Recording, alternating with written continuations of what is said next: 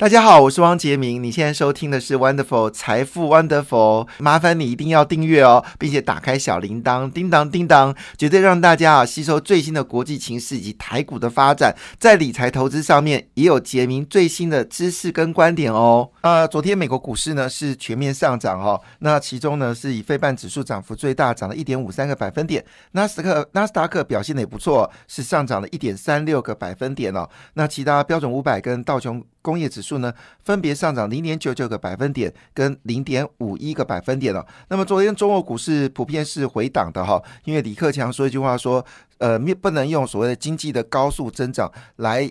压制这次中国经济的问题，意思说呢，不能一次下重药，要用时间跟金钱来慢慢的复苏哦。那当然，它就意味着说，这次的中国可能受了重创，非常严重哦。确实也如此哦。其实，在媒体上面也报道了，在东莞各大的工业区里面哦，真人人数呢，比去年跟前年大幅的减少。意思说呢，其实整体经济对中国的这些制造业来说呢，已经产生了严重的一个一个一个冲击。很多的供应链呢，基本上认为说，如果中国没有办法提供足够的供应的话，那就会拖累它产品的出现，那当然也对盈利一定有影响。所以，越来越多的企业已经寻找就是中国以外的。所谓的替代厂商，所以呢，这个美国也提出了一个叫做外包友善国家，就希望它的供应链呢，除了你自己可以回到美国之外，也希望好能够寻找替代中国的效应。那昨天李克强对于经济维稳的状况，还有包括房地产暴雷事件，目前为止还没有结束的一个状况之下呢，昨天中国股市呢平均是下跌大概一个百分点附近哦。好，那当然，在日本跟韩国股市则是呈现上涨的状况。日本还是维持宽松货币，所以日本股市呢呈现一个缓步走高的一个格局。昨天上涨零点四四个百分点，而这个韩国股市呢则是上涨零点九三个百分点，涨幅跟标准五百指数差不多。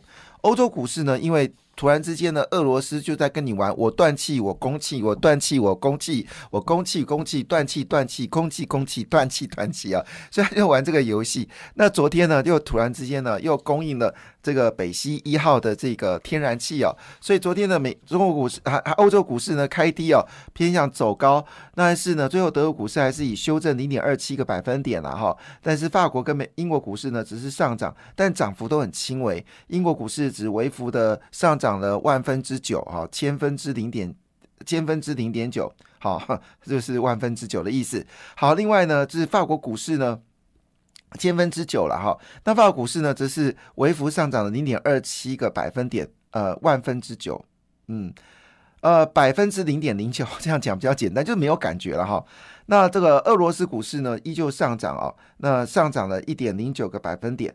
好了，另外新加坡跟菲律宾股市呢，则是维持平维持下跌，而印度跟孟买指数呢，则是上涨的格局哦。印度股市呢是上涨零点五一个百分点，马来西亚则是上涨零点九三个百分点。那我们昨天也特别提到说，印尼股市要今天上涨的话，你就要做买进的动作哈，因为印尼股市有一个特色，要涨就涨个十天，要跌就跌个十天哦，所以真的很难操作的一个市场。好，我一说可能是要涨就涨一个月了，或者要涨那就两个月连续涨，那很关键的第二天，因为昨天的前天的印尼股市上涨两个百分点嘛，那今天就很昨天很重要，昨天是跌掉零点一五个百分点，表示市场还是一个观望的格局。那昨天的美国股市呢，其实焦点是特斯拉，特斯拉昨天呢一口气暴涨了十个百分点，也该涨了，从一千一百块跌到七百多块钱，不再不涨，眼泪都要流出来了。主要原因它公布业绩非常非常好。那加上呢，最近的能源股价、能源的油价呢，已经持续下跌，半导体类股呢涨声不断了。那昨天特斯拉一口气大涨十个百分点，也推升了纳斯达克往上走高。那至于呢？这个特斯拉上涨理由，等我们来谈一谈，因为真的很有趣耶。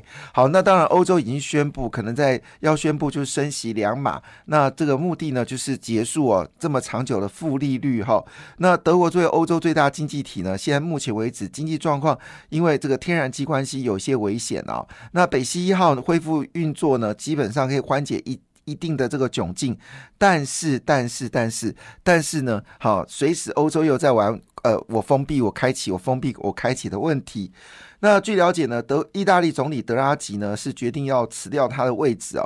那这件事呢，使得欧洲很担心哦，是不是德拉吉没有办法处理意大利的债务危机？所以市场很关心欧洲会不会进入到所谓债务危机，升息有债务危机哦，对欧洲来说确实是一个很两难的问题。但是利率走高，你最有效的方式就是升息啊！这次再次提醒啊，就是我们的经济部跟我们的这个央行哈，这个电价。动涨不是长久之计哦。全世界看到通货膨胀走强的最有效的法则就是升息，好不好？央行应该思考的问题是要升息，好不好？那这个是国际间共同的一个做法。那么昨天呢，其实 最关心的苹果，苹果昨天上涨一点五个百分点，Amazon。上涨一点五二个百分点哦，那大部分的股票市场呢都表现的还算不错，金融股呢则是高盛哦是大涨了这个一点五八个百分点。那就台湾的这个台积电的 ADR 来看的话呢，昨天 ADR 是上涨一点四一个百分点，但是 ADR 实际的台积电的 ADR 实际价格应该是一百三十块美金一股哈。呃，一个单位，但是现在价格呢也只有八十块。有人也说，台积电在美国的折价幅度相当的惊人哦。那么日月光呢，则是上涨二点二九个百分点，联电呢则是一口气暴涨了四点二一个百分点。那么主要理由呢？当然，我对联电这个还是很有意见哦，因为在大家要护盘的时候呢，它的高级主管竟然卖掉联电的股票。但因为联电有这么好的业绩，我们还是跟大家报告一下了哈，就是上涨主要原因呢，三星呢当时认为说三星。最近的之前业绩不好嘛，会不会对联电做砍单哦？但是呢，据了解，其实三星不但没有砍单哦，还继续跟联电谈后续的一个合作的方案。所以呢，这件事情传到了这个昨天的美国的股市哦，所以台积这个联电的 ADR 呢，今天是涨了四点二一个百分点，但台积电呢只涨一点四一个百分点哈。所以呢，这件事也是一个非常有趣的事情。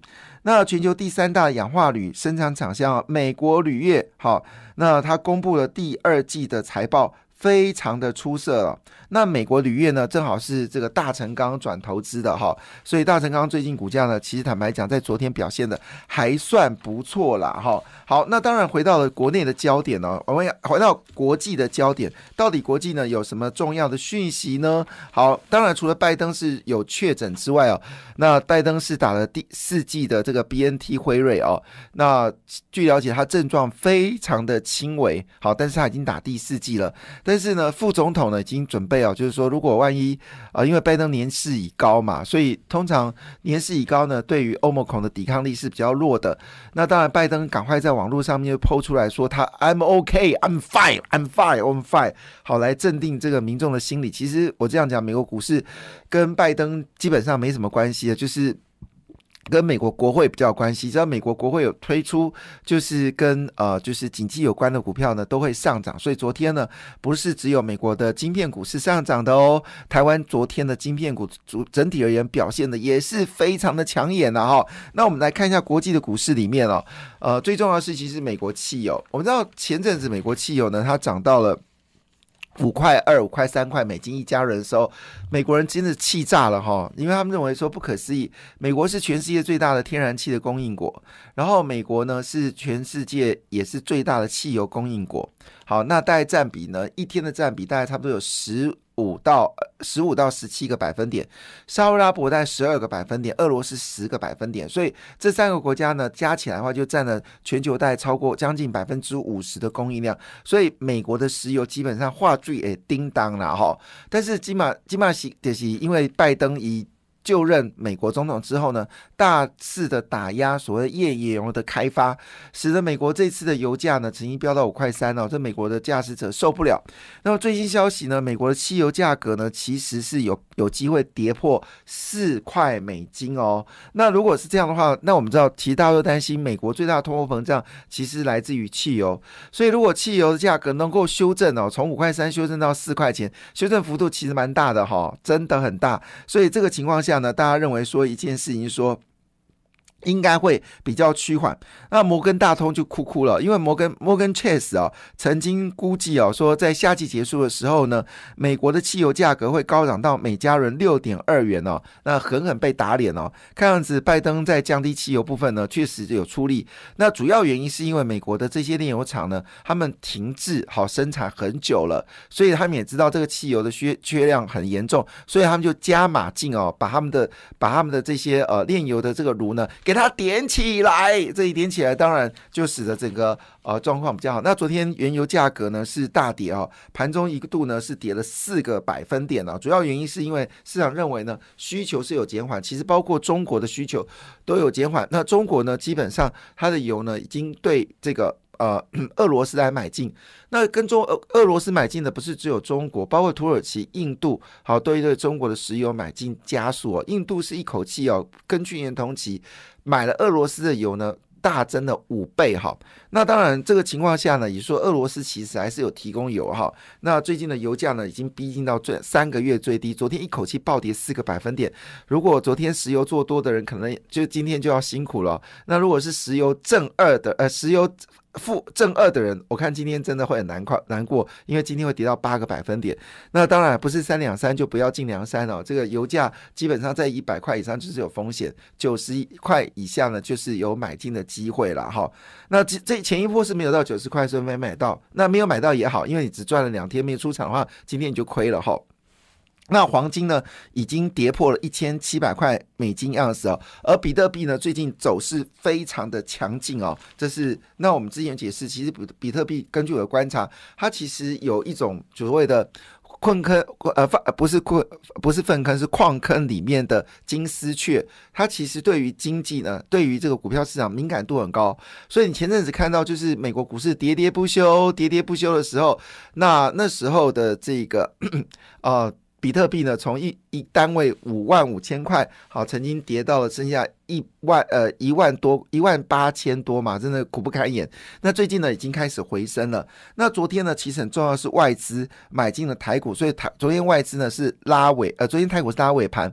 其实自从特自从我们的这个呃就是国安基金宣布进场之后呢，它的做法都是拉尾盘哦。那昨天拉的。非常的漂亮，最后盘中呢是呃盘最后收盘呢是上涨了超过两百点哦，那么距离。一万五呢，只剩六十三点的距离哦。但昨天比较可惜的是，成交量呢只有两千三百八十八亿，表示市场还是有些观望哦。那么昨天台积电呢正式收突破五百块大关了，那么收在五百零一元哦。那昨天上涨两百零四点之中呢，台积电就供应了五十点的一个比例哦。好了，那联发科昨天也供应了贡献了台股二十三点，联发科好惨哦，从接近一千块呢跌到剩下七百块啊。那最近已经开始哦，在反扑哦，那么走到七百一十六块钱，主要原因呢，可能明年开始哦，联发科就要供应哦，苹果手机哦，在苹果的这个呃 Apple Watch 里面的数据机的晶片啊，那这个对于联发科来说，当然是一件好消息啦。好，那外资呢终止连四卖哦，那么站在呃这个首次呢就是。连买进了联发科，让联发科能够持续的走高。好，细粒也是好了。那昨天外资总共是买超一百五十五点六亿元的哈，投信是连续连续的。二十买，那买超四点九亿元，所以看起来投信应该知道这一次呢，一定要跟着国安基金做多。那这一波股市，我就不要去看它到底会涨多少点，因为昨天我跟一个分析师闲聊，他说一万五千点压力很大。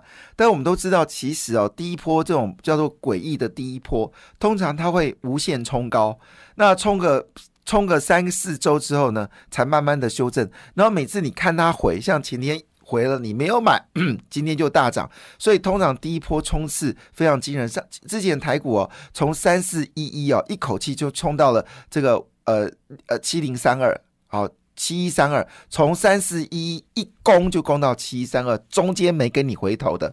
那上次国安进场的时候，台股从八千八一路给你冲。冲到了一千三百点，好，就是中间不回头的。那后来一千三就慢慢涨到一千八百六，好，那对不起说错了，好，当时从八千八一口气冲到一万三，好，冲到一万三之后不，这个段时间没有再回头的啦，就是修正一天你就要赶快买进哦。那以目前为止呢，看起来我们在之前这个节目上就跟大家讲了，在七月二十号之前你要用力买，好多时间都有说很清楚。如果大家有印象，因为我说呢，第一件事情呢，七月十号以后呢，美国的升息的状况就会确认了。第二件事呢，七月十号呢，重量级的企业也会公布财报，对于下半年会比较明朗。好，那第三件事情呢，就是通膨在七月之后呢，一定会慢慢的减缓，特别石油价格它是有机会回调的。所以种种信息来看的话呢，最坏的状况在五六月份其实就已经发生了。那接下来七月下旬的时候，除非乌俄战争有什么特别的一个状况，要不然基本上以目前的态势来看。好，状况是越来越温和。那昨天当然就台积电、联发科来冲锋哦。那当然今天的焦点哦，应该是什么呢？啊，外资在期现货都是做多。那么今天的焦点当然还是在晶片法案里面哦。那昨天呢，多档晶片股呢是涨停板哦，其中威盛、智源、新唐哦，新唐这波跌的好凶哦，已经开始反弹了。还有包括我们说的这个创维、立志好。联发科、金红、金红这一波也是跌的蛮凶的，之前是标股，现在股价剩下一百三十一块。好，另外是注意到强茂，强茂呢现在股价是到六十二块，六十二点二，之前也到八九十块啊。这是我们说的昨天呢，其实半导体晶片股呢都有反映美国的晶片法案哦。那威盛、智源、新唐的是涨停板，特别是新唐，好跌的之前跌的蛮凶的。另外昨天呢还有一个金居哦，那么金居呢基本上他说伺服器跟车用电子的需求呢都有明。显的增长，所以金军呢昨天也是一个涨停板的一个状况。好，那当然威盛的特色就是涨时很涨哦。那这时候环球金呢，因为前阵子有针对所谓细晶圆传出不好的消息嘛，哈，环球金说哦，对不起哦，我们现在的整个状况还是非常的强劲哦，产能还是持续的满载哦，所以跟市场估计是不同的。所以在期货市场里面，选择全市场呢就。很多人就决定要买进的，就是合金，好，跟这个环球金的一个状况。好最后一件事提醒大家的事情是，特斯拉第二季获利哦。那么市场指的康普、美骑马是最大的受惠者。那整个特斯拉概念股呢，可能今天会冲冲冲哦，也提供大家做参考啦。好，行，第二捆姐。感谢你的收听，也祝福你投资顺利，荷包一定要给它满满哦！请订阅杰明的 Podcast 跟 YouTube 频道《财富 Wonderful》，感谢，谢谢 Lola。